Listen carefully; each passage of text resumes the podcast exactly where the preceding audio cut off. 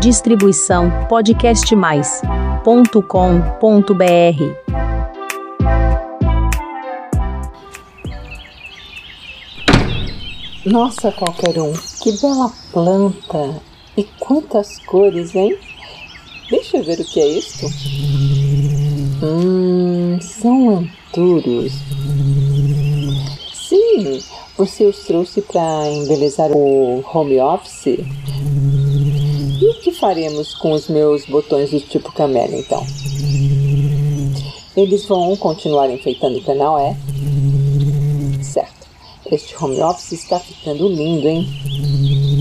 Sim, sim. Então eu vou falar dos antúrios. Mas antes, deixa eu apresentar o canal. Seja muito bem-vindo, meu querido ouvinte, ao Jardinagem Simples Assim, um canal de podcasts que fala só sobre a vida das plantas. Este aqui é o Qualquer Um, meu besourinho predileto e assistente home office. Meu nome é Emily Hipólito, autora do Pequeno Livro de Decoração e dos e-books Ecodecor e Jardinagem Simples Assim. E o antúrio mais parece dois corações com cores diferentes. Ele é originário das Américas e tem centenas de espécies espalhadas por aí. Apesar de algumas diferenças, todas são encontradas facilmente. As folhas têm formato de coração, são longas e possuem verde intenso. Já a parte colorida, aquele coração menor, é uma inflorescência. Aqui existem várias possibilidades de cores azul, branca, amarela, rosa, vermelha, preta e até mesmo a combinação de mais de uma cor. A haste amarela é chamada de espádice e tem vários pontinhos. Estes pontinhos, sim, são as flores do antúrio que ainda tem pólen. E quando essa haste está cheia de pelotinhas bem gordinhas, é uma indicação de que se pode retirar as sementes. Achou que era uma doença do antúrio qualquer um? ah, até parece mesmo, mas não é.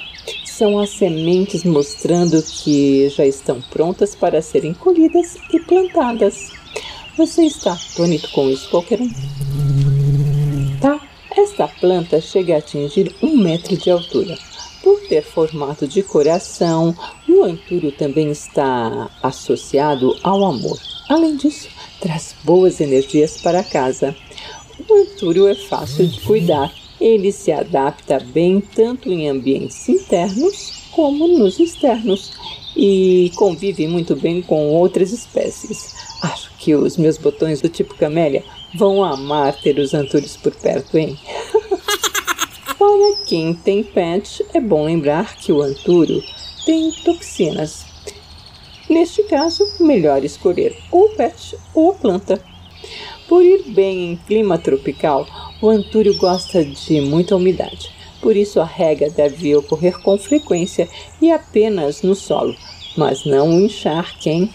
Assim, evita-se a proliferação de fungos. É bom fertilizar a terra a cada três meses.